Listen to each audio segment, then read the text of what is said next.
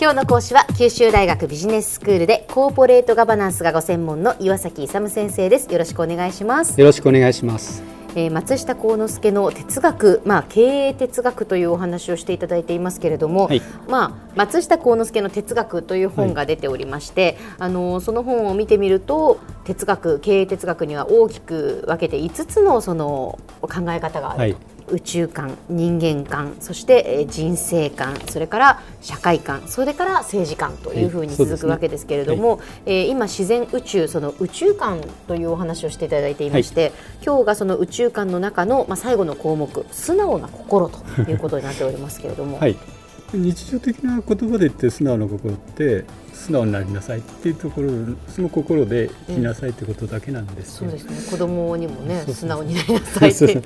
ところがですねこれ結構深くて、はい。あまあ、3つやっぱりこう素直な心で松下幸之助が言ってることについてまずご紹介しますと、1つは素直な心っていうのは寛容にして失神なき心。で広く人の教えを受ける心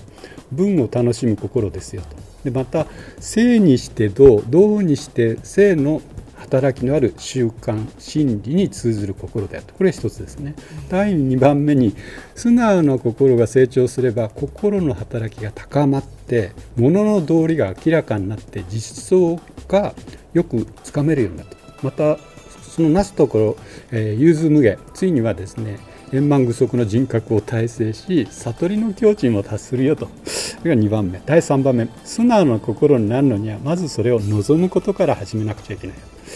喜んでみんなの教えを聞いて自分も工夫してですね精進しこれを重ねていけば次第にこの心境が得得できるようになりますよということなんです。先生あの解説していただきたいんですけど、はい、2つ目のですね、はい、その素直な心が成長したら心の働きが高まって、うん、物の道理が明らかになって、うん、まあ、いろんなことが分かるようになるというのは分かるんですけど、はい、そのなすところ融通無下ついには円満具足の人格を体制してってこれどういう意味ですか先生？いやこれはですね、うん、まあ、要するに融通無下っていうことだからあの臨機応変に何かにこう適用できる。だから何が来ても何でもこう対処できるっていうことなんですけど、うん、えこれ最後の2番目にある悟りの境地に達するってあります？ね、これ全部言ってるのは素直な心ってこれあの仏教哲学的なことで言うとですね無我の心っていう感じですね。我がないということですか？そうそう。私が私がではないそうそうそうそう、うん、自我をなくす。分かりやすく言うとですね本心良心ってあるじゃないですか、はい、あの状態ですよ。だから素直な心って簡単に日常会話的に言うと本心良心なんですね。要するに人間って2つのあ多分自分実感してると思うんですけど自分には2人の自分がいるとよく考えるんですね。見られてる方の自分と見てる方の自分、はいはい、どっちが本当の自分かよくほら頭の中でこう会話してるっていうのは漫画的にや漫画軸にはよくあるじゃないですか。見られてる自分っていうのは普段考えて行動してるような普通のあの感情とか愛にそのまま素直に従ってる現実に対応してる自分なんですでもう一人いるんだね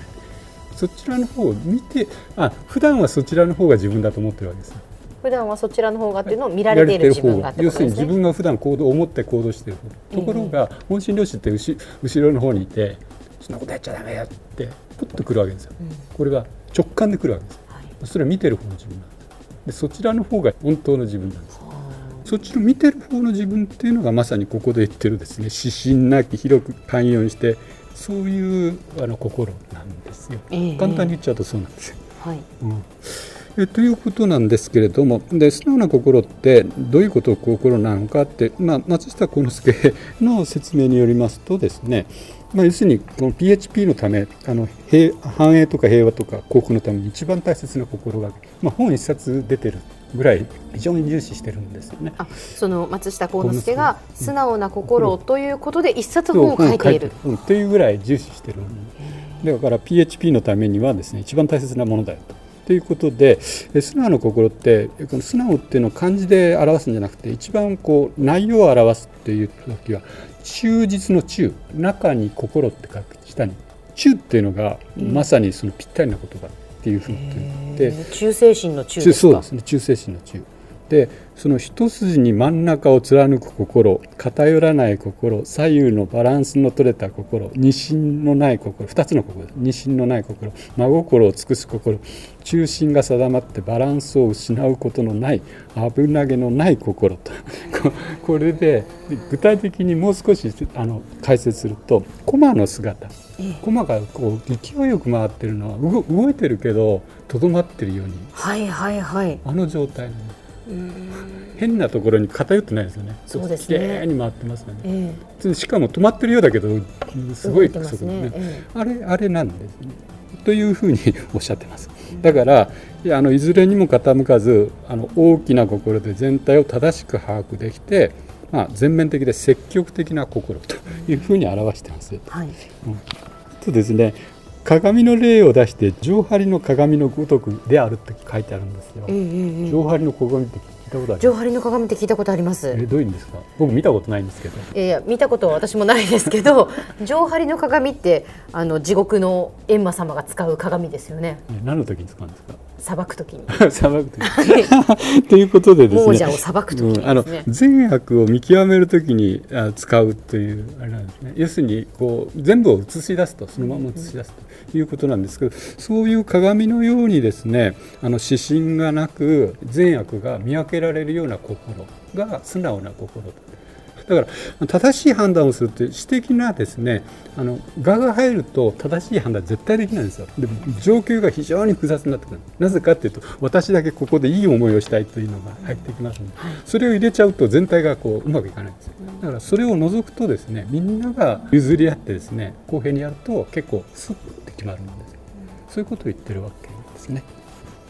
では先生今日のまとめをお願いします。えっと今日のまとめなんですけど松下幸之助の経営哲学のうち宇宙観の最後のもので、まあ、一つの非常に重視しているものとして素直な心がありますよと。でこれは偏らない水のような心持ちで上張りの鏡のようにですね物事の善悪を正しく映し出して正しい判断を行うことができる。これによってですねあの繁栄とか平和とか幸福な社会が実現できる。考えられますのであの素直な心って非常に重要ですよということでした。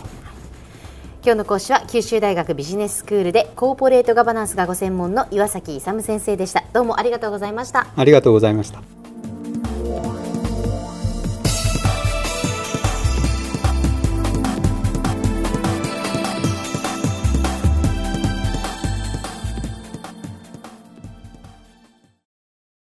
ゾクゾクグイグイメラメラつながる。ゾワゾワ。ハラハラ。メキメキ。つながる。ズキズキ。モワモワホカホカつながる。キリキリ。ザワザワ。キュンキュン。ガンガン。ワクワク。ウズウズドキドキ。ルンルン。バクバク。九州人のいろんな気持ちつなげます。九州から輝こう。キラキラつながる。 QTnet